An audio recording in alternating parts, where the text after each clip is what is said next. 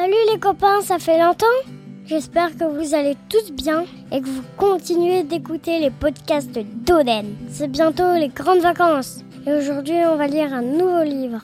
Vous me l'avez tous demandé, c'est La vengeance de Cornebidouille. Un livre écrit par Magali Bognol. Vous êtes prêts les copains? C'est parti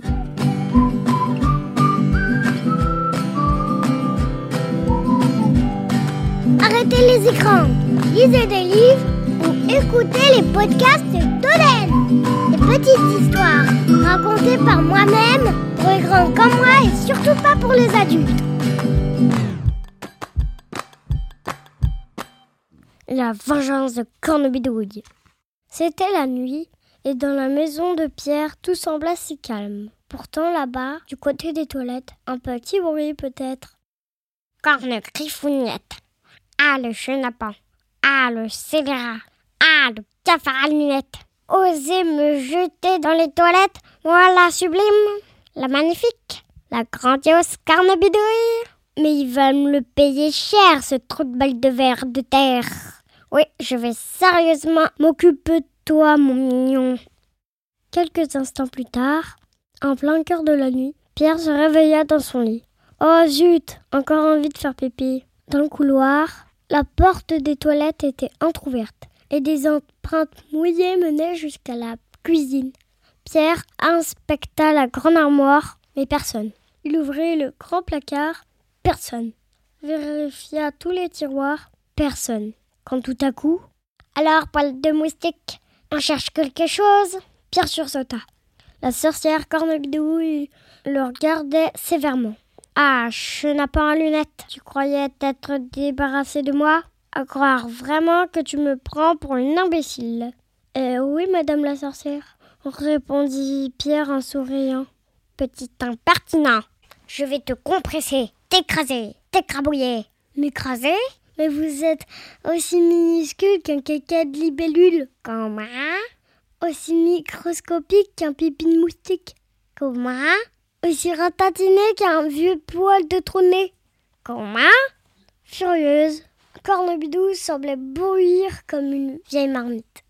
Puis elle s'écria. Vengeance! Vengeance! Vengeance! Elle se mit alors à grandir, grandir, tellement grandir que Pierre se sentit tout petit.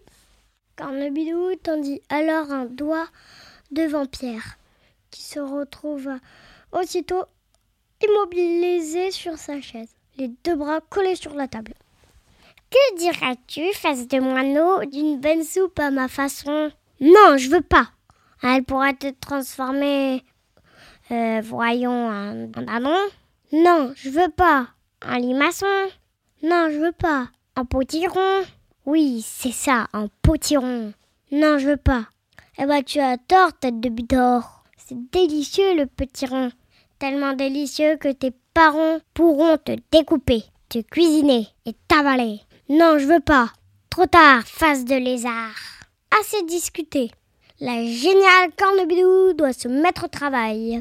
Et Cornebidou fait apparaître sur la table tout un tas, tout un tas d'ustensiles et de flacons bizarres. Et puis elle se mit à cuisiner en chantant. Du hachis de verre de terre, des poils de dromadaire, du moisi de camembert et des tritons. Berk fit Pierre en grimaçant. Mais Cornebidouille poursuivait. Des langues de gargouille, du crachat de grenouille, un zeste de fripouille et un joli serpent. Berk Mais c'est dégoûtant Oui répondit Cornebidouille en jubilant, et elle approcha son énorme cuillère tout en pinçant le nez de Pierre pour lui faire ouvrir la bouche. Attendez, dit Pierre en étouffant, votre soupe, ce n'est pas une vraie soupe de sorcière. Comment ça? fit Mina Cornebidouille indignée. Mais je suis championne en soupe dégoûtante. Bah non, répondit Pierre en faisant mine de réfléchir. Il manque des poux de veau gambettes. Ah bon? Du jus de vieilles chaussettes. Ah bon? Des poils de barbichette. Ah bon? Oui, oui, oui, poursuivit Pierre malicieusement. Goûtez vous-même et vous verrez. Et Cornebidouille, offusquée, goûta consciencieusement sa soupe. Aussitôt, elle devint toute rouge et commença à se ratatiner et s'arrondir. Cornopie trouflette Il m'a encore vu Voilà que je potirane Au secours J'ai mis les sorcières dans un cri étouffé. Bien fait pour toi, vieille vipère. Et maintenant, tu vas prendre l'air. Pierre transporta la corne potirouille jusqu'à la fenêtre et la fait rouler dans le jardin. Le lendemain matin, Pierre fut réveillé par la voix de sa maman.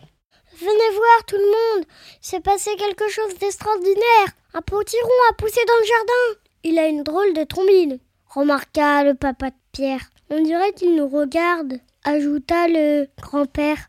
S'il pouvait parler, j'en suis sûr qu'il le ferait, insista la grand-mère.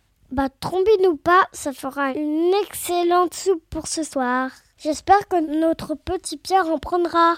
N'est-ce pas, mon chéri? Et là, devinez ce qu'il va répondre Non, je veux pas. Ah Il aime pas la soupe, Pierre. Moi non plus, j'aime pas trop. Mais parfois, c'est bien de manger des légumes. J'espère que l'histoire vous a plu. Retrouvez la pochette sur Instagram. Je vais faire une dédicace pour ceux de mon école. Dédicace à Juliette, à Sayan et à Sayoul. Et pour ceux qui m'écrivent sur Instagram, Salomé et Maël, Lise de Bretagne, Agatha, Soline, Guido et ses cousins, Loïs, Aubin et Jeanne. Et pour finir, Bastien. Et merci à tous les autres qui écoutent mes podcasts. Gros bisous, bonne journée et à très bientôt. Ciao ciao